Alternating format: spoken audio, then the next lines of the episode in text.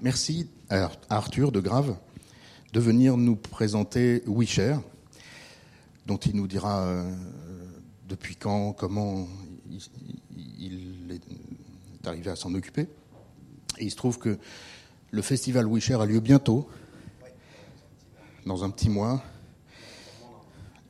Et, à travers WeShare, on, va parler des enjeux de l'économie collaborative, euh, de son importance, de son importance croissante, de ce, de ce à quoi elle peut ressembler, de ses déclinaisons. Et on passe une heure ensemble. Voilà, donc si, si tu veux commencer, ensuite on. J'ai pas de, de slide, voilà, on, pas en fait. On échange de manière très, Alors ce site est très moche, hein, je, suis désolé. Euh, on s'en sert très peu en fait. En fait, on a un espèce de site institutionnel, mais qui est pas notre. Euh, enfin, on en a un parce qu'il faut en avoir un, mais en fait, on n'investit pas des masses dessus et. Euh, on est plutôt, enfin, nos moyens de communication, c'est plutôt les réseaux sociaux et un magazine en ligne que, j'anime depuis, depuis deux ans. Bah déjà, alors déjà, je sais pas, comme, enfin, vu qu'on n'est pas trop nombreux, que voilà, c'est un peu à la cool. Si, vous avez des questions, si vous voulez faire un truc un peu interactif, euh, c'est plutôt moins chiant. Hein, je, ça, me, ça me va bien. Très bien. Euh, et puis voilà, je vais peut-être bon, peut vous raconter deux trois trucs sur qui je suis et pourquoi, enfin ce que ce que c'est. Déjà peut-être vous en avez peut-être une petite idée. Vous avez déjà vu ce que c'était ou pas du tout? Bah, Très bien. Comme ça, il n'y a pas de spoiler. Euh, alors déjà, je m'appelle Arthur. Effectivement, je j'ai fait donc on a créé WeShare avec quelques copains il y a environ euh, c'est un petit peu plus de 5 ans maintenant. Ça. On, va, fêter les 6 ans.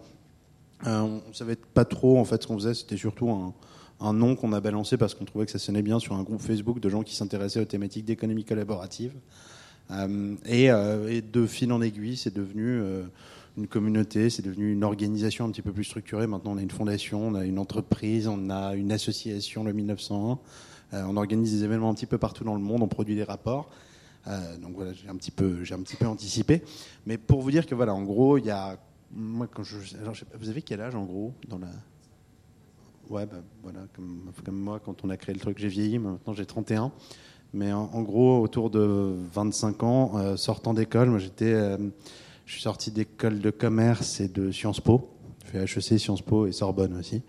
j'ai commencé à bosser, je me suis un peu fait chier au bout de, d'un an, un peu moins. Et euh, il y avait pas mal de gens en fait dans une situation assez similaire. Et donc à ce moment-là, on commençait à voir un petit peu exploser donc ce phénomène qu'on n'appelait pas encore vraiment économie collaborative, mais qui, euh, correspondait à cette économie de plateforme. Vous savez, donc début des années 2010, euh, on voit vraiment exploser les premières plateformes de financement participatif. C'est vraiment le moment où Kickstarter, KissKissBankBank en France et tout décolle vraiment. c'est le moment où les pratiques de consommation collaborative comme Airbnb, Blablacar et consorts explosent pas mal aussi. Euh, c'est le moment où on commence à parler de fabrication distribuée avec le mouvement des Fab Labs, euh, les Maker Faire qui commencent à, se multiplier. voilà, en gros, on a l'impression qu'il se passe quelque chose, qu'il y a des formes de, participation en ligne qui permettent de réinventer aussi bien les modes de consommation que les modes de production, que les modes de financement, que les modes d'éducation, que les modes de, de partage de connaissances et aussi les systèmes de gouvernance au sein des boîtes ou au sein des collectifs. Et euh, du coup, on commence à mettre. Euh, en fait, à la base, on s'intéresse surtout aux nouvelles formes de consommation. On se dit, tiens, c'est sympa. Euh, en fait, on est pas mal à quitter nos jobs respectifs et se dire, bah, tiens, je vais faire un peu d'Airbnb à droite à gauche pour, pour arrondir les fins de mois. Enfin, on bricole un petit peu. C'est aussi un moment où le marché du travail est pas au top. Donc, on bricole un petit peu. On se dit, tiens, finalement, ces plateformes peuvent permettre d'être une forme de micro-entrepreneur.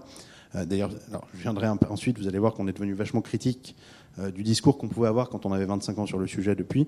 Mais sur le coup, au début, en gros, le Airbnb qui vous dit vous allez devenir un espèce de micro-entrepreneur et vous allez pouvoir faire ce que vous voulez en louant votre appart de temps en temps et en faisant du covoiturage, ça, ça passait pas mal. En tout cas, on pouvait y croire. Et euh, donc, on a un petit peu mis le doigt dans le grenage comme ça. Et en commençant à organiser des rencontres euh, des débats. Alors ça se passait souvent dans des espaces de coworking parce qu'assez naturellement on s'est mis à travailler, vu qu'on était tous plus ou moins travailleurs indépendants, on s'est mis à travailler dans des espaces euh, comme Mutinerie Coworking. Alors je sais pas si vous voyez où ça, si vous en connaissez certains ou pas du tout. Ouais, maintenant c'est vrai que c'est assez. Il y, en a, y a plein à Paris. Hein. Il y a différents modèles. Il y a des modèles type anti-café. Euh, il y, a, il, y a, il y a Mutinerie. Il y a là El qui va bientôt ouvrir, bon, qui est plus un incubateur de start-up, mais enfin qui a aussi un espace de travail pour grands groupes. Mais voilà, à ce moment-là, c'est assez naissant et, euh, et on, commence, euh, on commence à organiser des petites rencontres autour du sujet. Et en fait, au fur et à mesure, on se rend compte que c'est très que le public s'internationalise super vite. Euh, C'est-à-dire que très rapidement, WeShare, on a directement des Italiens, des Allemands, des Anglais, beaucoup de Brésiliens. Le, le WeShare Fest, c'est un truc, la moitié, c'est le Brésil quand maintenant. On a un d'ailleurs, on en a une édition à Rio pour la deuxième année consécutive. Et, euh, et voilà, en gros, donc on, se rend compte que ces thématiques de la participation en ligne et des, euh, des nouvelles formes de travail, ce qu'on est en train de commencer à concevoir comme une nouvelle, façon de travailler, euh, mobilisent une- partie de la jeunesse aussi bien en France que- qu'en Europe et au-delà. Et, ensuite, en fait, au fur et à mesure, on voit que s'agrègent des gens qui viennent d'univers assez différents. Donc, on commence à voir débarquer des gens, ce qu'on n'avait pas forcément anticipé parce que les sujets, on les avait pas forcément vus débarquer. Mais euh, on commence à voir débarquer des gens donc qui sont euh, euh, qui sont plutôt des bidouilleurs, des gens qui bossent dans des Fab Labs, dans des hackerspace. Donc on se dit tiens, il y a peut-être une connexion à faire quelque part. On commence à voir, c'est le moment où on rencontre les fondateurs de KissKissBankBank Bank ou les fondateurs du LUL, donc les plateformes de financement participatif. Et donc on se dit que finalement, il y a peut-être un espèce de continuum entre toutes ces nouvelles pratiques en ligne qu'on peut qu'on peut grossièrement. Alors on commence à appeler ça économie collaborative. Grossièrement, on peut appeler ça, enfin c'est de l'économie de de plateforme qui qui fait, enfin qui favorise la mise en relation entre les particuliers. Et euh, bah ça, ça vous permet d'échanger des objets, d'échanger des, d'échanger des conseils, d'échanger de, je sais pas, des, des savoir-faire, euh, des pratiques, enfin ce genre de trucs. Et, euh, grandit comme ça au fur et à mesure. On finit par trouver le nom en 2012, on crée une asso. Et euh, en gros, aujourd'hui, WeShare, donc c'est, euh, je vous brosse le tableau hyper rapidement, mais c'est, je, je vais peut-être couper ça parce que c'est, en fait, c'est agaçant. Ça me, non, non, c'est, c'est juste que je, je, veux- je peux mettre un autre truc si tu veux. Non, je mettrai peut-être. On a, on a sorti une vidéo aujourd'hui, je vous la mettrai tout à l'heure, mais je, le- je- ça m'agace en fait le truc qui, le truc qui tourne. Euh, donc voilà, WeShare aujourd'hui c'est une- un collectif qui rassemble environ euh, 5000 6000 personnes dans le monde. On ne fait pas trop les comptes en fait. Il faudrait que je regarde les, dernières, les derniers listings. Euh, donc dans une trentaine de pays.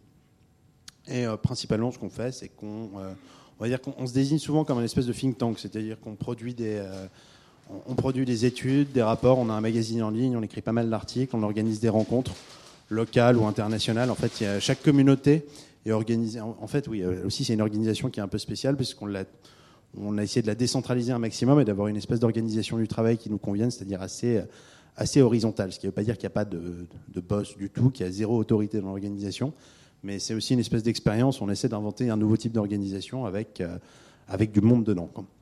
Et euh, donc aujourd'hui, euh, qu'est-ce que je peux vous dire sur WeShare? Donc là récemment, donc moi je suis plus investi à Paris personnellement. Donc on a cette conférence, la, cinquième, édition du WeShare Fest qui a lieu au magasin généraux à Pantin dans un petit mois, du 5 au 7 juillet, euh, sur une thématique un petit peu différente parce que paradoxalement, on s'est peu à peu éloigné de l'économie, de la thématique économie collaborative. Alors je vous en dirai peut-être, je vous dirai peut-être un petit peu pourquoi. Euh, là, l'événement cette année, en fait, s'intéresse principalement au, euh, pouvoir des, enfin au, renouveau. Enfin, on fait un exercice de politique fiction en s'imaginant que le futur sera fait d'un retour à la cité-État, en fait. Donc on, se base sur le pouvoir des métropoles, aussi bien sur le plan culturel que démographique, qu'économique et potentiellement politique. Donc ça s'appelle Cité de tous les pays, unissez-vous. Et on va être, euh, ça rassemble entre 1500 et 2000 personnes pendant trois jours. Euh, donc habituellement c'était au Cabaret Sauvage, là on a changé un petit peu notre fusil d'épaule. Et, euh, et voilà, donc pour commencer, pour vous brosser un tableau. Ça, c'est clair pour vous? Ça va? Ouais.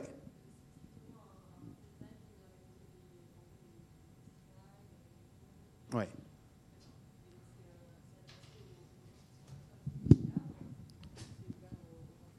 Non, c'est ouvert généralement. Alors sur le sur le fest, on a deux journées pro et on a une journée qui est qui est ouverte au grand public. Euh, la, communauté WeShare est pas fermée. Non, c'est en fait ça a été une question à un moment. C'est est-ce qu'on devient une espèce de d'association de lobby des de lobby des startups de l'économie collaborative et on n'a jamais voulu faire ça. Donc en fait c'est vraiment euh, notre thématique. C'est pour ça qu'on est aujourd'hui assez critique du concept d'économie collaborative. Euh, on, on accueille et on essaie de structurer des discussions et des débats entre tous les gens euh, qui se posent des questions, qui sont intéressés, qui ont un point de vue critique sur la transformation numérique et les transformations du travail. Voilà, ça c'est le truc un petit peu général. Donc en fait, il y, a tout hein, dans la communauté. Et donc les 5000 personnes que vous évaluez, c'est, euh, ce sont des personnes qui contribuent, euh, je sais pas, à la publication des revues, etc. Ou c'est juste des personnes qui vont, qui se rendent au festival et... Alors non, ça, là, on là, ce qu'on compte dans, les, dans ces 5000, 6000 personnes, c'est les gens en fait qui euh, sont actifs dans les, dans les forums de discussion. En fait, on a plein de groupes Facebook qui sont aussi, ou, bien, ou, bien, déclinés sur le plan local. En fait, on en parle moins aujourd'hui, mais l'organisation était basée sur des, des connecteurs qui pouvaient être euh, comment dire, qui pouvait être coopté par, euh, par n'importe qui dans l'organisation. Je ne vais pas vous faire tout le truc, un peu, on avait, on avait fait un truc un peu technique pour recruter, mais en gros, on n'est pas une organisation qui recrute euh, par CV. Donc en fait, si je, si je clarifie complètement le truc, l'organisation avec des gens, les gens qui bossent au sein de WeShare, il y en a une centaine aujourd'hui. Donc en gros, ce sont les membres les plus actifs et c'est ceux qui ont un, ouais, non dans le monde, dans le monde. Et après, la France concentre pas mal de gens. On doit être une trentaine en France et une dizaine à Paris. Euh, sachant que les connecteurs, donc leur rôle, c'est un rôle d'animation de communauté, en ligne et hors ligne, donc euh, d'organiser les rencontres, euh, d'animer les discussions. ils peuvent être ou bien connecteurs locaux, donc connecteur Paris, connecteur Toulouse, connecteur Berlin, ou, connecteurs thématiques. Donc il y a des gens qui ont plutôt une spécialité sur le financement participatif, qui sont, des gens qui sont, plutôt, qui sont plutôt spécialisés sur la blockchain ou les thématiques de ce type-là. Et eux, voilà, eux ont ce rôle un peu de, de, de nœud de, de, point, de central dans la communauté. Et après, euh, vous avez des gens qui, sont, qui ont une, participation plus épisodique, mais qui, qui, font partie, enfin, qui ont une présence régulière dans les discussions en ligne ou hors ligne. Après, le, le Fast, c'est un peu différent, parce que c'est un événement payant, et donc là, c'est euh, des, gens qui, euh, des gens qui achètent des places pour venir au, festival. Il y a beaucoup de membres de la communauté qui se déplacent, mais il n'y a pas que ça. Quoi. Alors je sais plus, on a différents tarifs. Je crois qu'il y a des trucs différents pour les. Je crois que pour les étudiants et les, les entrepreneurs, les freelances, ça doit être une cinquantaine d'euros. Euh, puis pour les boîtes, ça peut monter à 3000. Parce que, pour les, Vous parlez des festivals? Oui. D'accord, ok. Donc vous rémunérez que sur ça, en fait? C'était ma question. Comment est-ce que vous Alors le modèle, non, est un petit peu compliqué. Aujourd'hui, euh, donc à la base, en fait, c'était une asso. On a un petit peu, on a été obligé de, de, segmenter un petit peu les choses. Donc aujourd'hui, l'asso porte euh, toutes les activités d'intérêt général et possède la marque. On a une boîte événementielle avec laquelle on fait le FAST, mais aussi qui nous sert aussi à faire, enfin, qui, pour laquelle on, agit parfois en tant que prestat. Euh, donc on a pu organiser, euh, on a organisé un événement l'année dernière à Lille qui s'appelait Sharing Lille. Euh, on organise aussi des, on organise pas mal de choses dans, le Nord. On a une conférence qui s'appelle le, j'aime pas le nom parce que c'est pas nous qui l'avons choisi, c'est le fait, c'est ça qui est chiant que parfois quand tu es presta. Le barouf numérique, c'est très moche, c'est très très moche. À Lille et qui est en fait une déclinaison. En gros, on a notre conférence qui est un peu la, vitrine, et ensuite on, vend, puisqu'on fait des formats un peu particuliers, quand on essaie de faire un truc mixte entre, on essaie de pas, enfin, c'est pas que du TED avec des, mecs qui se, baladent toute la journée sur scène en vous expliquant comment le futur va être formidable, mais il y a aussi beaucoup de formats ateliers, des fishbowls, on fait des tribunaux des générations futures, on fait des faux procès sur des questions de société. Euh, il, y a des, y a des trucs. Bah, là, par exemple, on a un contingent de Brésiliens qui arrive et qui va faire des espèces d'ateliers un peu perchés. J'espère qu'ils feront rien d'illégal d'ailleurs, mais bon, euh, ça dépend des années. Quoi. Mais, euh, mais voilà, en gros, comment ça marche. Et après, tout, en fait, l'intérêt. Enfin, comment quand je vous disais que nous, ce qui nous avait parlé, c'était d'essayer de réinventer notre manière de travailler à partir de, de l'expérience qu'on avait sur les, sur les plateformes en ligne. On a essayé de, faire, de créer un espèce de clone de ça. Donc, on est, il y a très peu de salariés dans l'assaut. On est tous, on est tous indépendants, la plupart. On a peut-être deux, trois salariés aujourd'hui sur certaines activités un peu, un peu récurrentes, mais sinon, euh, on a tous euh, une ou deux boîtes, enfin il y en a qui ont plutôt un statut d'entrepreneur. Et en gros, la communauté, c'est que de l'investissement bénévole. Par contre, il y a énormément de projets euh, qui peuvent être rémunérés, qui naissent en fait, qui, qui poussent sur ce terreau en fait de la, communauté WeShare, donc des événements, des rapports. Et en fait, généralement, à ce moment-là, on va structurer des équipes qui peuvent être par contre beaucoup plus classiquement organisées, avec un responsable de projet et compagnie, et qui vont, qui vont, pouvoir, qui vont pouvoir se rémunérer là-dessus. Donc on bidouille. Hein. C'est vraiment parfois c'est un peu de, c'est un peu comment dire des, des bouts de chandelle. Enfin de moins en moins. Euh, disons qu'on a, on s'est pas payé, je pense, pendant deux ans quand on a lancé le truc. Et euh, puis au bout d'un moment, on a fini par avoir un mécène qui était la Maïf, qui a permis de financer les activités d'intérêt général de l'organisation, et peu à peu d'aller de plus en plus vers des activités périphériques, que ce soit de l'événementiel, du conseil euh, ou, euh, ou de la recherche. Oui.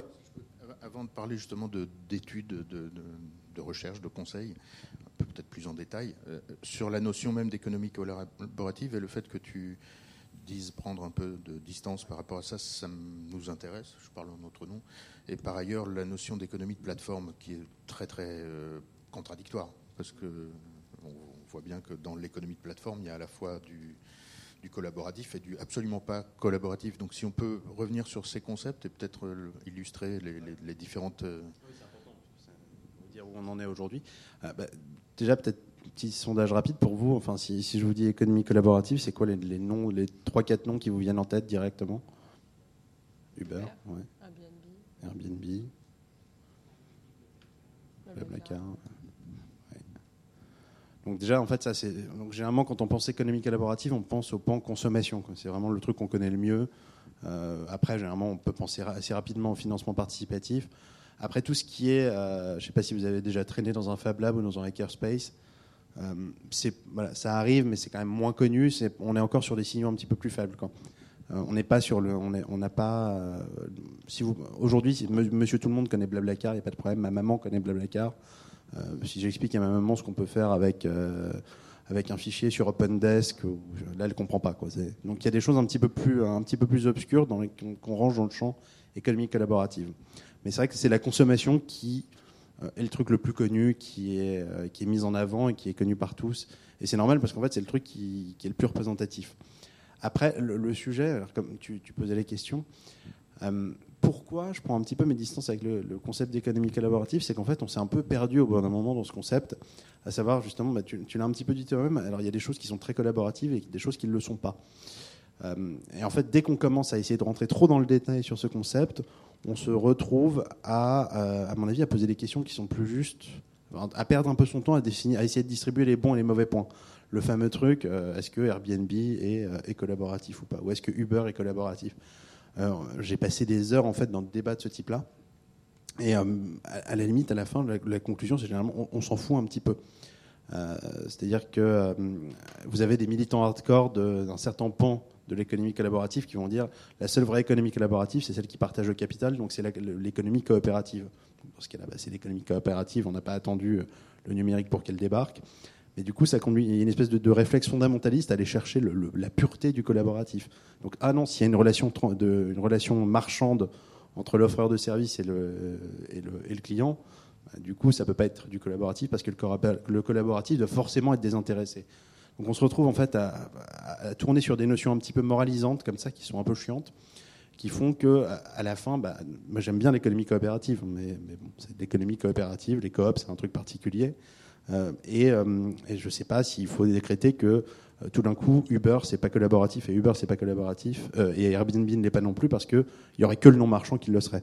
Ce qui conduit de façon un peu idiote à la fin, c'est là aussi où ça peut me gêner, à dire euh, bah, Uber, Airbnb et Blablacar ne sont pas collaboratifs alors que spontanément c'est les trois noms que vous m'avez cités.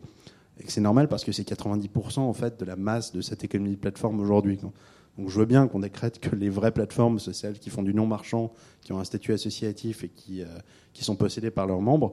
Mais dans ces cas-là, enfin, on ne parle pas d'un phénomène de masse, on parle d'un truc qui est totalement, qui a toujours été marginal, marginal et qui tend à le rester aujourd'hui, sauf dans quelques rares exceptions. Donc voilà, je pense qu'il est important de ne pas se perdre. En fait, ce qui est marrant, c'est qu'à la base, on a choisi ce terme d'économie collaborative parce qu'il nous, justement, il nous semblait nous protéger un petit peu contre les considérations moralisantes. Ouais.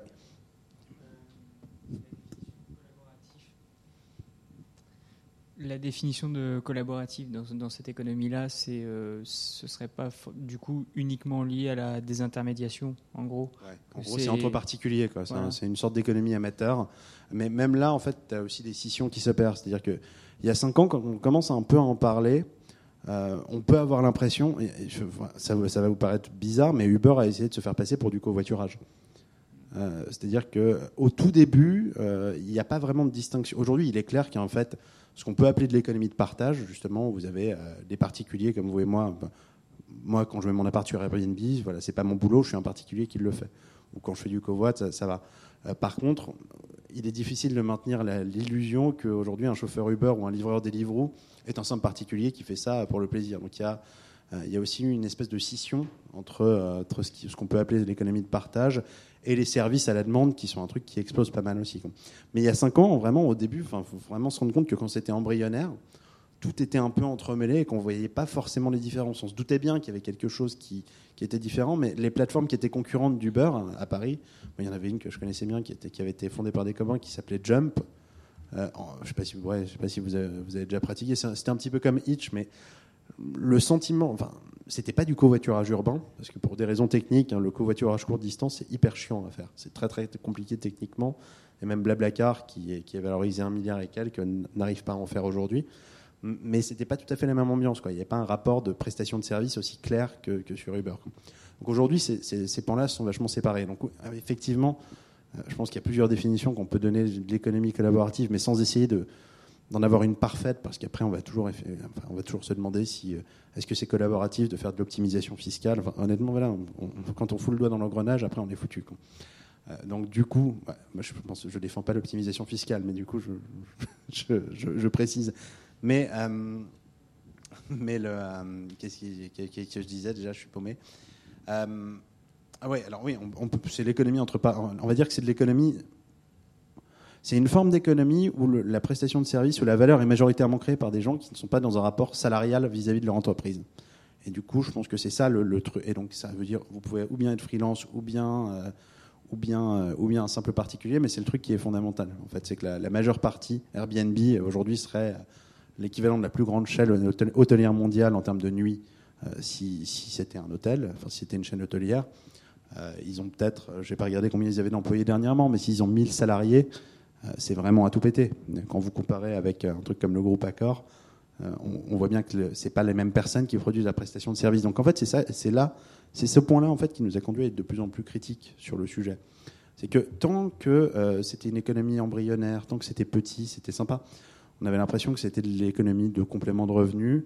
Euh, mais au tout début, avant qu'on commence vraiment à parler d'uberisation, parce que ça c'est un peu le truc qui, un peu le pavé dans la mare qui a un petit peu changé la tonalité et le discours ambiant sur cette économie-là.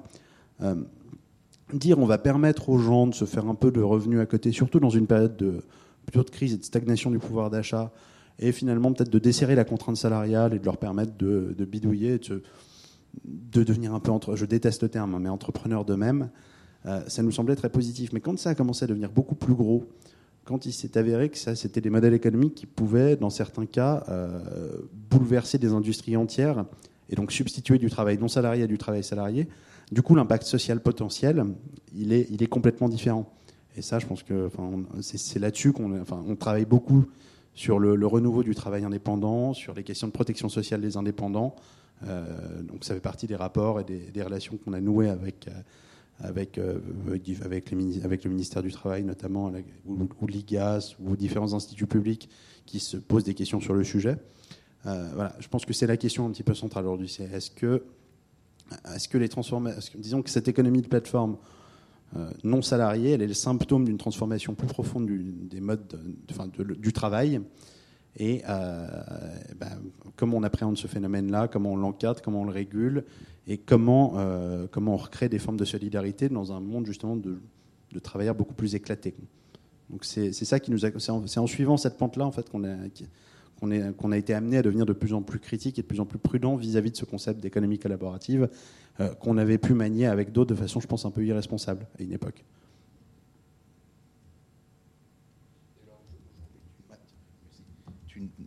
À part Blablacar, qu'est-ce qui te paraît le plus intéressant dans le, dans le paysage actuel, puisque tu parles de, de, solidarité nouvelle? Est-ce que, est que ça peut se créer au niveau des entreprises ou est-ce que ça passe forcément par un cadre étatique? Qu'est-ce que tu observes de plus intéressant dans ton paysage, dans le paysage qui est le tien?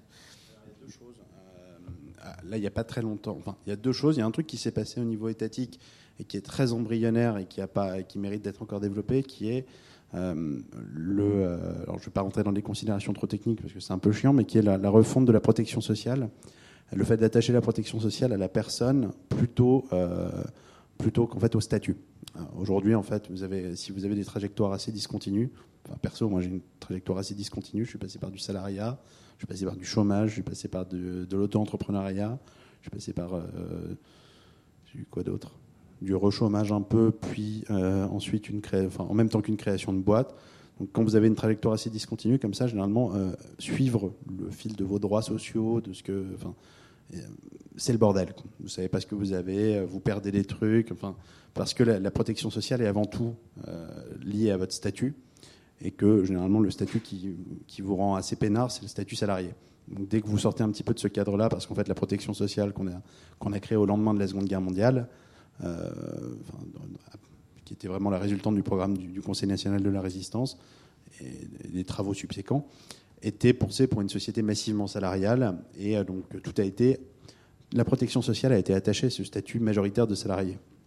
Alors aujourd'hui, quand vous, êtes, vous avez déjà un regain, une espèce de rebond du travail indépendant, que ce soit ou bien le travail indépendant très qualifié, donc les gens qui sont des indépendants par choix, les freelances, ceux qu'on appelle parfois les freelances, donc les gens qui vont être pas, designers, développeurs et qui peuvent monnayer leurs services à bon compte. Et vous avez une espèce de sous-salariat qui sont plutôt les, développeurs, euh, les, les, livreurs des livres les fameux chauffeurs Uber. Enfin, eux, c'est vraiment la, partie émergée de l'iceberg. Vous avez aussi tous les, tous les digital labor qui sont en fait les travailleurs du clic que vous voyez jamais, mais qui sont les mecs qui font tourner euh, l'infrastructure d'Internet en taguant les photos, en, enfin, en remplaçant certains trucs que les IA savent pas faire aujourd'hui. Vous avez toute une classe de sous-travailleurs indépendants aujourd'hui euh, qui, sont, euh, qui sont mal protégés et qui, ont, qui, tendent, qui tendent à devenir de plus en plus importants en termes d'effectifs. donc la question, c'est effectivement comment vous récupérez ces gens-là dans la protection sociale. Donc l'une des solutions qui a été apportée, ça a été créé, c'était l'un des rares trucs euh, que j'ai trouvé perso positif dans la dernière loi travail, c'était le compte personnel d'activité. Euh, qui est un espèce de portefeuille de droit que vous êtes censé trimballer avec vous, enfin, métaphoriquement, mais euh, qui, est le truc dans lequel vous, euh, pouvez garder, le compte et conserver vos droits sociaux, potentiellement à terme, peut-être même convertir différentes choses. Je ne sais pas si vous voulez convertir des droits, droits de vacances en, en droit à la formation. Théoriquement, à terme, ce serait un truc possible. Malheureusement, en fait, vu que la loi travail a été un petit peu sabordée euh, pour des raisons politiques assez différentes. C'était censé être le, cœur de la. Hollande avait dit ce sera la grande réforme sociale de mon quinquennat. Euh, c'est passé un petit peu derrière par rapport à des considérations un peu chiantes habituelles de flexi-sécurité. Et donc cette réforme est devenue un peu une coquille vide. Il n'y a pas grand-chose aujourd'hui dans le CPA, mais il a le mérite d'être là. Donc ça, c'est un premier élément de réponse. Euh, c'est une avancée. C'est effectivement de permettre d'avoir une espèce d'assurer la continuité des droits euh, en termes de chômage, retraite, protection sociale, protection maladie. Euh, parce que quand vous êtes, je sais pas, il y en a qui sont freelance ici ou pas déjà T'es au RSI euh, Non, je suis, à la Maison des Artistes. D'accord. Je connais, j'ai jamais été à la Maison des Artistes, mais le RSI, c'est, bon, il y a beaucoup de freelance qui pourraient en parler. donc voilà, il y a un vrai sujet de réinvention de la protection sociale des indépendants aujourd'hui. Donc il y a encore du boulot, mais il y a cet élément qui est là. Et ensuite, il y a un autre truc qui me semble intéressant, une piste à poursuivre, c'est que euh, aujourd'hui, en fait, vous avez euh, une situation assez bizarre, c'est que d'une certaine façon, le, salariat, le rapport salarial, c'était, alors, je ne vais pas rentrer dans des considérations trop marxisantes, mais euh, c'était un deal théoriquement à peu près équilibré, quoi. Pas au début, mais disons qu'au début du, enfin, au 19e siècle, quand le salariat commence à se massifier, c'est avant tout le, c'est un truc qui est attaché à la condition ouvrière. Euh, généralement, c'est un truc vécu un peu violemment. Ça se passe pas super. C'est pas un rapport. Euh, le rapport salarial, c'est pas imposé. C'est pas les salariés qui ont. Enfin, c'est pas les travailleurs qui ont, demandé à devenir salariés à la base. C'est plutôt les, patrons d'usine qui avaient besoin d'avoir une main d'œuvre stable, de, s'attacher les services d'une main d'œuvre de façon durable. Euh, donc c'est là, à la fin du 19e, vous avez Marx et plein d'autres qui constatent que le rapport salarial est violent et qu'il permet en fait l'extraction de la valeur. Qu'en fait le salarié si je vous l'ai fait courte, se fait arnaquer. C'est ce que Marc s'appelle la plus-value ou la survaleur. Euh, donc le rapport salarial, il s'est équilibré dans le temps au fil des luttes sociales. Euh, il s'est vachement équilibré après la, après la Seconde Guerre avec la, création de la protection, enfin de la, de la, sécu, de la sécu universelle. Euh, qu'on était arrivé à un point où le deal entre le capital et le travail était à peu près équilibré. Aujourd'hui, justement, quand vous rentrez dans un rapport différent et quand vous êtes travailleur indépendant mais inféodé à une plateforme, Aujourd'hui, on n'arrive pas à, comprendre le degré d'autonomie du travailleur vis-à-vis de la plateforme. Euh, par exemple, vous avez des chauffeurs Uber qui sont fait requalifier euh, aux États-Unis, en Angleterre, en France. Je crois qu'il y a un truc de l'URSSAF en cours, mais c'est pas pas encore arrêté euh, parce que la plateforme en fait se comporte vis-à-vis de ses chauffeurs comme un employeur, c'est-à-dire qu'elle peut les désactiver, euh, via les systèmes de notation, en gros, elle peut, s'assurer de, la qualité finale de la prestation.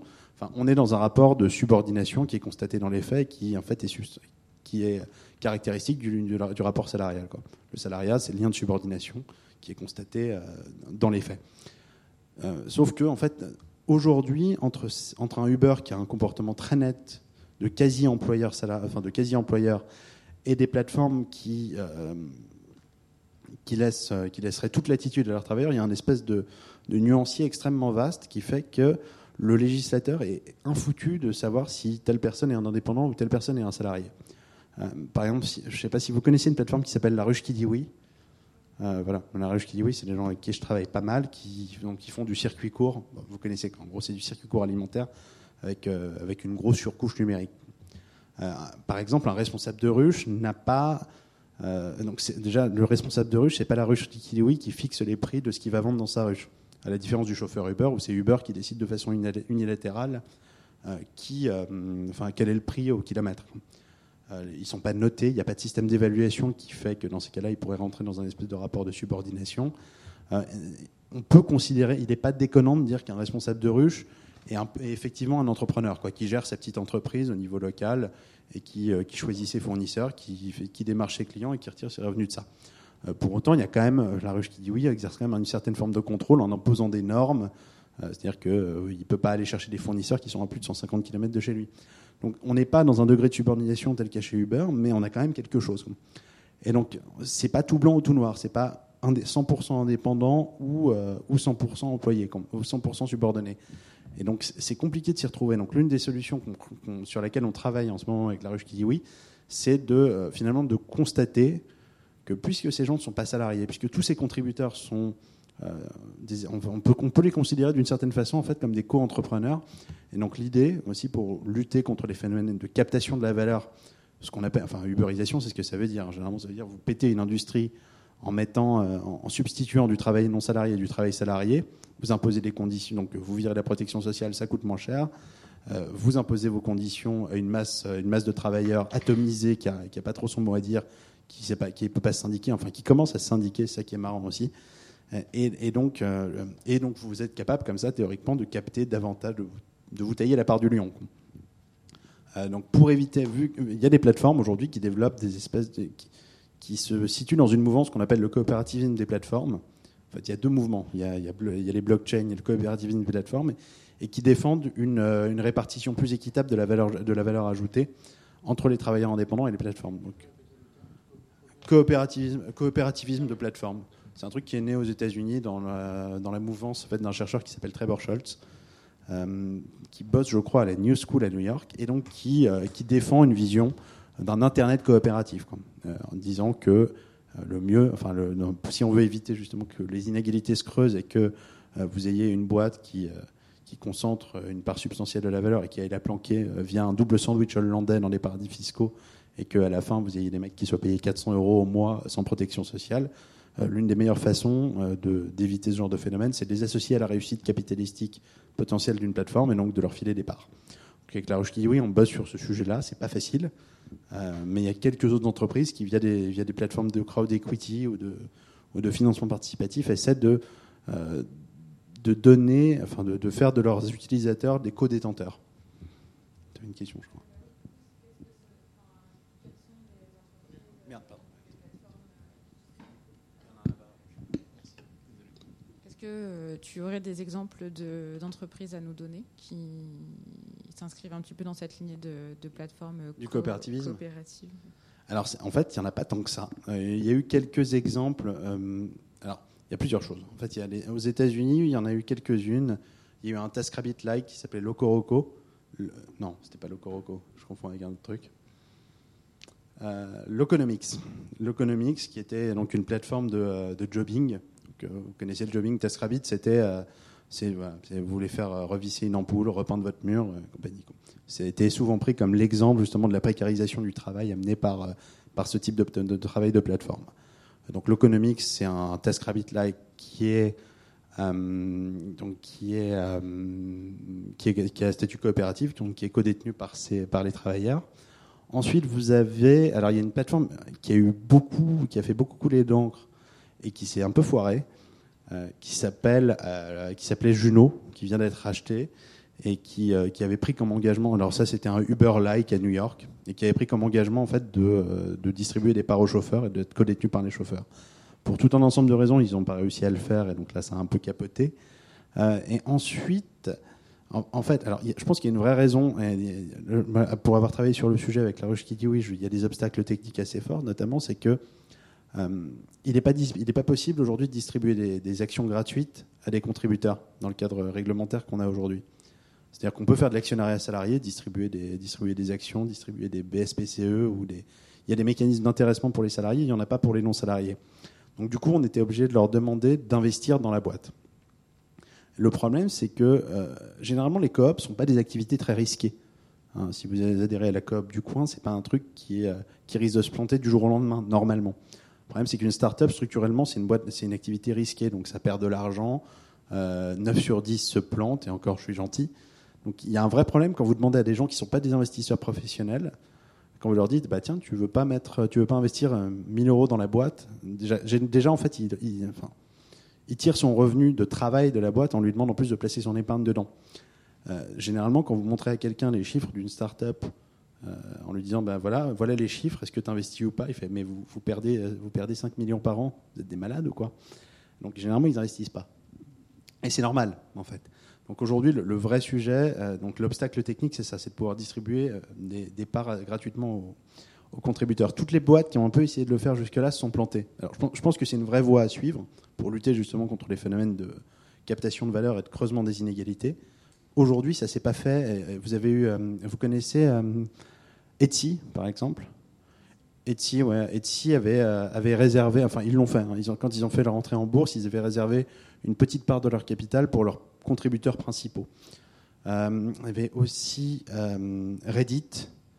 Euh, Reddit avait aussi, s'était aussi engagé à distribuer jusqu'à, je sais plus, 5% de ses parts à à, ses, modérateurs. Malheureusement, je ne sais pas si vous vous souvenez, mais il y a à peu près deux ans, il y a eu une espèce de fronde des modérateurs et des, responsables de forums Reddit contre la, nouvelle patronne qui était là pour, qui avait essayé de nettoyer un petit peu les forums un peu plus, un peu plus borderline de Reddit. Et du coup, ça a fait capoter. Enfin, le, truc naturellement a été évacué. Donc pour le moment, c'est compliqué, mais euh, il y a une vraie appétence intellectuelle aujourd'hui pour ça. Euh, c'est un truc un peu intello, et euh, il y a quelques, quelques, quelques boîtes, quelques startups qui essaient de, mener ce truc-là à bien. Je pense que ça va venir par se faire. La ruche qui dit oui, je pense qu'on va se donner encore un an pour faire ça, notamment parce que je pense que pour, pour les raisons que je t'évoquais, il est important en fait de pouvoir le faire gratuitement parce que je pense que les gens en fait qui euh, travaillent, sur, qui s'engagent et qui travaillent sur ces plateformes-là ont déjà pris un risque. Ils sont déjà mis un risque personnellement. Je trouve en fait assez absurde économiquement et même un peu limite moralement de leur demander de prendre un risque financier en plus.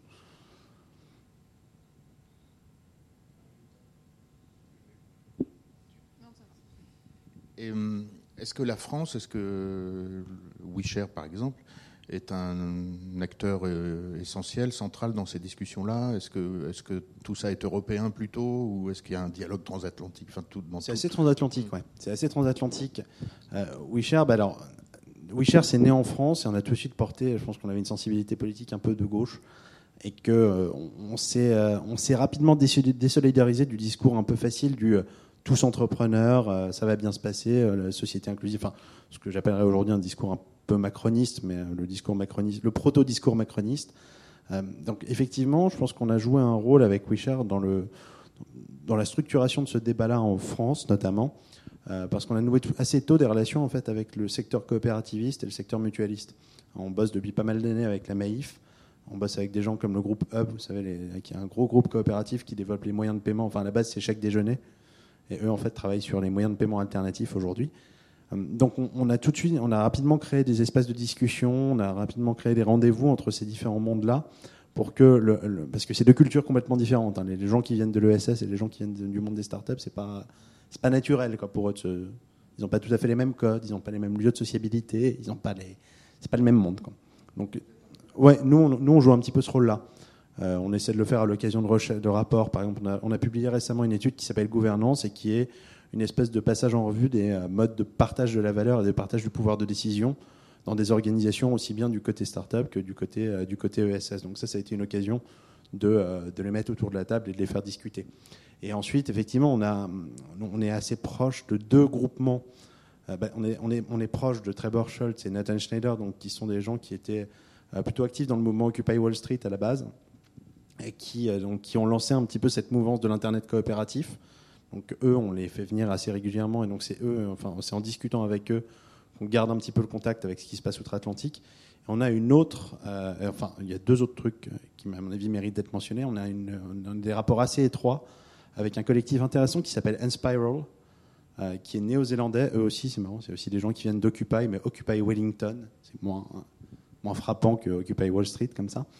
Euh, et eux, en fait, ont créé une espèce de réseau de euh, quasi coopérative et ils développent plutôt c'est plutôt des développeurs à la base. Et donc, ils ont créé des applis. Je ne sais pas si vous avez déjà utilisé un truc qui s'appelle Lumio. Euh, c'est un, outil de prise de décision en ligne. En gros, c'est un truc qu'on utilise énormément. Parce que le collaboratif, c'est aussi des modes de prise de décision et des modes d'exercice du pouvoir un petit peu alternatifs. Et donc, c'est Lumio, c'est une application qui a été créée pour. donc, c'est L-O-O-M-I-O. Et c'est un truc qu'ils ont créé en fait pour, euh. Vous savez que le mouvement Occupy était, euh, était aussi une espèce d'expérience de, vie en commun et de démocratie directe. Et eux ont essayé de, de, faire per- perdurer ça quand le mouvement s'est un petit peu essoufflé dans une application pour, euh, pour qu'on puisse en fait s'approprier les modes de prise de décision qui existaient dans le mouvement Occupy. Ça, c'est un de leurs projets. Ils ont énormément de choses et c'est un- une expérience. C'est un peu une façon de réinventer, d'inventer des trucs alternatifs à l'entreprise classique. C'est pas de la plateforme, c'est des organisations un peu, un peu bâtardes entre les deux, mais comme WeShare finalement. Euh, donc ça, c'est un truc assez important. On, est aussi assez proche outre-Atlantique d'un gars qui s'appelle Jeremy Hymans, qui euh, lui travaille sur, euh, la réinvention du pouvoir, ce qu'il appelle le New Power. Lui, c'est le gars qui avait créé il y a quelques années Avaz.org, vous savez, l'une des plus grosses plateformes de pétition en ligne. Il y a Change et il y a Avaz. Aujourd'hui, il a une boîte qui s'appelle Purpose, et donc lui, on, il vient au Fest et on, se voit assez régulièrement. Euh, et euh, il y a un dernier point en fait qui est aussi important sur la question du partage de valeur. Ça, j'ai oublié d'en parler. Euh, autant techniquement, avec les outils juridiques qu'on a aujourd'hui, créer des coopératives, des plateformes coopératives, c'est hyper compliqué. Par contre, il y a des trucs en fait qui se créent aujourd'hui sur une sur une logique complètement différente, en fait, sur des logiques de blockchain, et eux qui sont quasiment conçus nativement pour pour effectuer un partage de valeur plus équitable. Je ne sais pas si vous, si, si vous, enfin, si c'est clair pour vous ce que c'est que le- la blockchain. Enfin, vous avez, C'est à peu près ce que c'est que la, blo- que la Ouais. blockchain, mais on veut bien en savoir plus. là-dessus. Bah, alors, euh, ouais, pardon? Dis-moi. Ouais, c'est super chiant à expliquer. En fait, c'est pas la peine d'expliquer. ouais, non, je vais pas rentrer dans les détails techniques. Bon, voilà, bien, vous savez, blockchain, le truc, enfin, le, le concept, c'est, on va dire que c'est le principe sur lequel tourne Bitcoin.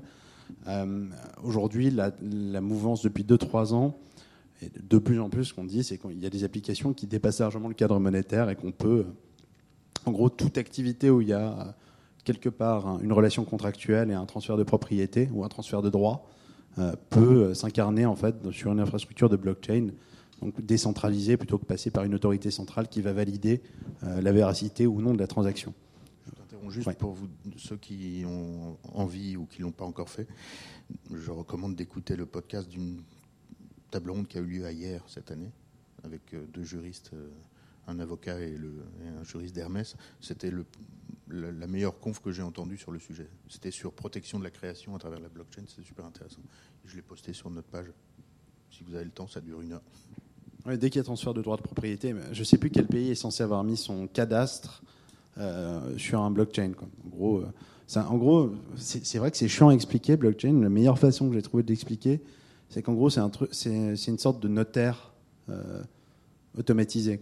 C'est vraiment un truc qui c'est un système de validation et de, certification de la transaction. Mais donc du coup, ça permet de faire potentiellement beaucoup de choses. Bah, par exemple, faire tenir un cadastre. Euh, et donc euh, voir comment on se transmet, qui possède la terre et comment on peut la transmettre. Et, et sinon, donc l'une des applications, bah, pour vous donner un exemple, pourquoi il y, a, y a toute une mouvance intellectuelle aussi aujourd'hui de des groupes d'activistes et d'entrepreneurs qui eux conçoivent leur, leur start-up et leurs produits directement sur une infrastructure, blockchain, parce que l'une des critiques adressées à cette économie collaborative, euh, c'est que euh, sous couvert de désintermédiation, parce que euh, qu'elle effectivement, elle met, disons que ce sont des particuliers qui assurent la, prestation de service. Le problème, c'est qu'au-dessus, vous avez une plateforme qui souvent est encore plus, enfin, ça tend à créer des monopoles naturels. C'est-à-dire que est-ce que Uber est une désintermédiation J'en suis pas vraiment sûr. Disons qu'il y avait avant euh, des centrales de taxi un peu partout dans chaque ville. Euh, là maintenant, tu as une plateforme unique. Enfin, il y en a deux, trois, quoi, à tout casser. Mais voilà, il y a- aussi un phénomène de monopolisation, de reconcentration, de réintermédiation en fait, qui s'opère à travers l'économie de plateforme. Ce qui est euh, évidemment contradictoire avec l'idéologie qu'elle mettait en avant au début, qui pouvait parfois prendre des espèces d'accents un peu an- pro-anard. Euh, là, effectivement, on en est assez loin aujourd'hui. C'est-à-dire que c'est souvent des, libertariens, des mecs comme Travis Kalanick, le fondateur de Uber, sont des libertariens revendiqués. Donc le côté hyper centralisateur, hyper monopolisateur qui peut exister dans certaines plateformes est contradictoire avec les valeurs qui étaient mises en avant au début, ce qui n'a pas manqué de faire grincer des dents. Donc du coup, les, gens qui... Alors je ne veux pas caricaturer, mais il y a énormément de crypto-anarchistes euh, du côté euh, des, activistes et des entrepreneurs de la blockchain. Ça, grosso merdo, ça ne les botte pas des masses, le, côté hyper centralisateur des plateformes. Donc l'une des promesses de la blockchain, c'est effectivement de se substituer à ces acteurs centralisés euh, qui ont une position donc de, telle qui peuvent monopoliser et capter une part croissante de la valeur, c'est d'éclater les plateformes et de remplacer ça par des infrastructures blockchain. Euh, L'un des exemples, alors, qui a aussi, sachant que, alors moi j'ai toujours un problème avec la thématique de la blockchain, c'est qu'on nous présente ça comme si c'était déjà là, et en fait en réalité, à part Bitcoin, Ethereum qui commence à monter, il y a plein de blockchains différentes, hein. il y a même des blockchains privées qui se développent dans les banques aujourd'hui, euh, ce qui peut paraître assez contradictoire, et ce qui l'est d'ailleurs en réalité. Euh, puisque ce sont des blockchains fermées et propriétaires. Euh, le problème de la blockchain, c'est que énormément d'applications dont on parle comme si elles avaient, la même substance et le même degré en fait d'existence que qu'un Blablacar, par exemple, en fait, sont souvent très théoriques et ont été plus des proof of concept qu'autre chose. Donc l'un des exemples fréquemment cités, mais qui permet bien d'illustrer les applications potentielles de la blockchain, c'est un truc qui s'appelait Lazouz. Je ne sais pas si vous en avez entendu parler. C'était une start-up israélienne euh, qui, était, euh, qui avait été développé par un type qui s'appelle Battenfield, qui, qui est l'un des, l'un des pionniers en fait, de la blockchain euh, dans le monde, un petit peu au même rang que Vitalik, le, fondateur de, d'Ethereum, qui fait des trucs avec Poutine maintenant, donc c'est vrai que c'est un peu triste. Vous y regardez, vous connaissez Ethereum ou pas du tout? Une, bah, c'est une monnaie alternative en gros, le gros crowdfunding qui a été fait, le plus gros crowdfunding de l'histoire, qui a atteint, je crois, 120 millions euh, il y a un an, euh, pour un truc qui s'appelait The DAO, euh, était, en fait une émanation d'Ethereum, qui est un espèce de système concurrent au Bitcoin. Donc voilà. Je ne vais pas rentrer dans les détails techniques, mais Vitalik, qui est un gars un peu un peu particulier. Il doit avoir 20 ans aujourd'hui. c'est un type très très brillant qui, a développé ce système-là, euh, qui a mis quand même quelques. Bon, ça a 2-3 ans de retard, mais vu le degré de. C'est tellement perché comme truc que c'est normal que ça prenne du retard. Mais là, il a un peu fait, il a un peu fait grincer les dents, puisqu'il s'est affiché avec Vladimir Poutine récemment. C'est dommage. Euh, toujours est-il. Alors, oui, pardon. Sur euh, les applications potentielles de la blockchain, donc Lazouz, c'était une application de covoiturage. alors, ça Lazouz, en fait, c'était. Je crois qu'en. C'était censé vouloir dire. C'était pas en hébreu. Hein, euh, mais dans une ancienne langue, ça voulait dire mouvement et euh, ça désignait aussi une unité monétaire. Et donc en fait, la Zouz, l'idée, euh, c'était un peu de faire comme du Bitcoin. En fait, vous savez comment ça marche le Bitcoin pour miner un Bitcoin? En gros, il faut faire tourner, faut faire tourner de la puissance de calcul pour casser une crypto. Et donc celui qui, donc vous faites tourner plein de machines en, en, parallèle. Au début, vous pouviez faire ça avec votre ordi. Maintenant, vous avez des fermes euh, des fermes d'ordinateurs géantes. Euh, la Chine a essayé de prendre le, contrôle de Bitcoin il y a trois ans. Euh, donc en gros, il faut faire tourner énormément. En fait, il faut faire tourner de plus en plus de puissance de calcul pour pouvoir casser la crypto et donc obtenir une unité supplémentaire de Bitcoin. C'est le, proof of work. c'est le concept en fait qui. C'est comme ça qu'on émet de la monnaie sur Bitcoin. Il n'y a pas un banquier central qui dit je vais mettre tel taux directeur et donc après les banques. Enfin, vous savez comment la création monétaire fonctionne normalement. Bitcoin, le concept est différent. Euh, donc l'idée du Bitcoin, c'est simplement que vous faites tourner de la puissance de calcul brute pour péter une crypto et pour obtenir, pour obtenir cette, euh, cette, monnaie. La Zouz, en fait, ils appliquaient le concept au covoiturage. C'est-à-dire que euh, chacun, donc vous étiez, vous aviez votre téléphone, vous dites, bah, voilà, je veux, je veux aller, je sais pas, je veux aller à Bastille. Il se trouve qu'il y a quelqu'un qui passe, qui va à Bastille, qui vous chope au passage. Le truc, la blockchain reconnaît que vous êtes dans la même voiture et du coup, ça va commencer à miner. C'est-à-dire qu'au lieu de faire tourner de la puissance de calcul pour obtenir une unité, monétaire, vous allez faire des kilomètres. C'est tout. Donc vous minez en fait selon un concept différent. C'est le même concept que Bitcoin, mais appliqué de façon un petit peu différente. Je ne sais pas si c'est clair. Ouais, ça va. Oui, voilà. Mais ça a été expérimenté. Euh, c'est pas l'application de covoiturage numéro un aujourd'hui, parce que la blockchain, encore une fois, c'est, on est sur un truc qui va mettre 10-15 ans, à mon avis, avant de devenir vraiment mature. Euh, mais donc voilà, euh, vous obtenez une unité de la Sauf que, du coup, euh, en, réalité, ces unités sont d'une certaine façon les parts de la boîte. Alors, c'est pas juridiquement, c'est là où il y a, en fait aujourd'hui une espèce d'affrontement en- parce que la blockchain, c'est une espèce de mélange entre du code informatique et des droits juridiques qui sont inscrits dans, dans ce code-là. Et donc, du coup, il y a une espèce d'incompatibilité réciproque aujourd'hui entre, euh, entre le concept de blockchain et le droit en fait, des sociétés tel qu'il qu'il existe. Parce que c'est une modalité en fait, de partage de la valeur, de répartition des parts. Et donc, d'une certaine façon, vous étiez co-détenteur. En fait, à chaque fois que vous chopez une unité, puisque c'est une monnaie alternative, vous deveniez un peu l'actionnaire de la zouze. Et en fait, souvent, les systèmes en blockchain sont conçus nativement pour, euh, pour permettre un partage de valeur équitable entre les différents membres du réseau. C'est, euh, donc, mais c'est un truc, c'est, assez sérieux en fait. J'en, parle, euh, j'en parlais il n'y a pas longtemps avec un mec d'Union Square Venture, avec Fred Turner, je ne sais pas si vous voyez qui c'est, qui est un investisseur, enfin l'un des gros investisseurs. Il n'est pas de la Silicon Valley, il est de New York. Et lui me disait justement qu'aujourd'hui, il avait ou bien des plateformes très centralisatrices, quelques plateformes qui essayaient de se dépatouiller du concept de coopérativisme de plateforme, mais en galérant un petit peu.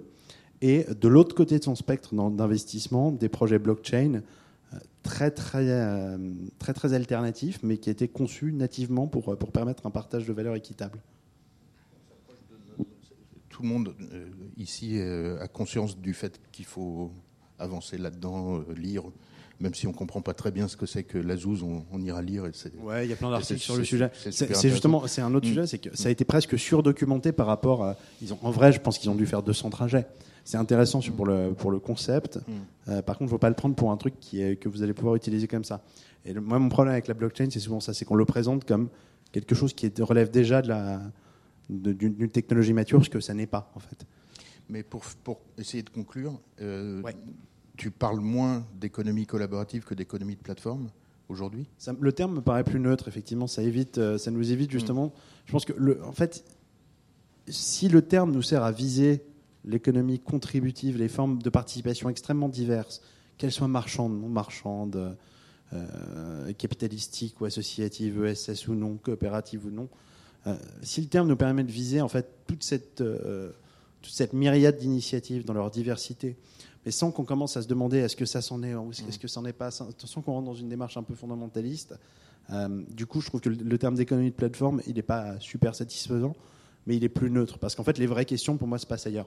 En fait, je m'en fous de savoir ce qui relève, ce qui est vraiment de l'économie collaborative ou pas. C'est une étiquette, euh, c'est pas, ça n'a jamais été un secteur économique défini, euh, pas comme le SS. Enfin, c'est quelque chose d'extrêmement foutraque et d'extrêmement, euh, ouais, d'extrêmement hétérogène. Euh, par contre, ce qui m'intéresse, donc je- souvent on tombe dans un faux problème quand on commence à se demander ce qui est de l'économie collaborative et ce qui ne l'est pas. Par contre, ce qui est intéressant, c'est de se demander effectivement euh, le modèle social qui est esquissé par euh, le type de travail euh, qu'on retrouve dans ces plateformes collaboratives. C'est ça qui est important. En fait, les combats, ils sont là-dessus. et de comprendre ce qui fait, ce qui rend possible à la fois Google et Blablacar, n'est-ce Ouais. pas C'est quand même ça. Le, on, est, on, Ouais. on- on est au cœur du, du- du sujet, qui est notre sujet, enfin un sujet dont on parle souvent. Ouais. Et on voit bien que le- les enjeux sont des enjeux de puissance de calcul, de Massivement. massivement, de de- de- d'indexation des données, et De centralisation et de, du et de pouvoir, ma- en et fait. de maîtrise des réseaux. Ouais. Voilà. Quel que soit le bout par lequel on le prenne. Parce que la maîtrise du réseau, aujourd'hui, c'est un peu la forme moderne que prend le capital. Mm. C'est-à-dire que ça aussi, ça a été un truc, euh, je ce sera peut-être mon mot de conclusion, on a pu avoir un truc un petit peu naïf là-dessus. Parce que euh, au début, quand on voit justement des modèles à la Blablacar ou à la Airbnb, on se dit c'est super, ce sont des modèles qui sont euh, très peu intensifs sur le plan capitalistique. Parce qu'effectivement, a priori, ils ne possèdent pas les murs, ils ne possèdent pas les voitures, donc on se dit c'est léger. Euh, sauf qu'en fait, il est très possible que ce soit la forme que prenne le capital aujourd'hui, c'est effectivement la- les tuyaux. quoi. C'est la capacité à contrôler la mise en relation qui est le, le capital productif aujourd'hui, là où les machines euh, que vous aviez dans votre usine, qui était le capital productif à l'époque industrielle, euh, prennent, enfin, sont sans doute beaucoup plus des, des- des commodities aujourd'hui. Et ça, ça concerne absolument tout le monde. Bah, c'est une mutation euh, de fond du capitalisme. Ben, un- un grand merci, Merci. Arthur.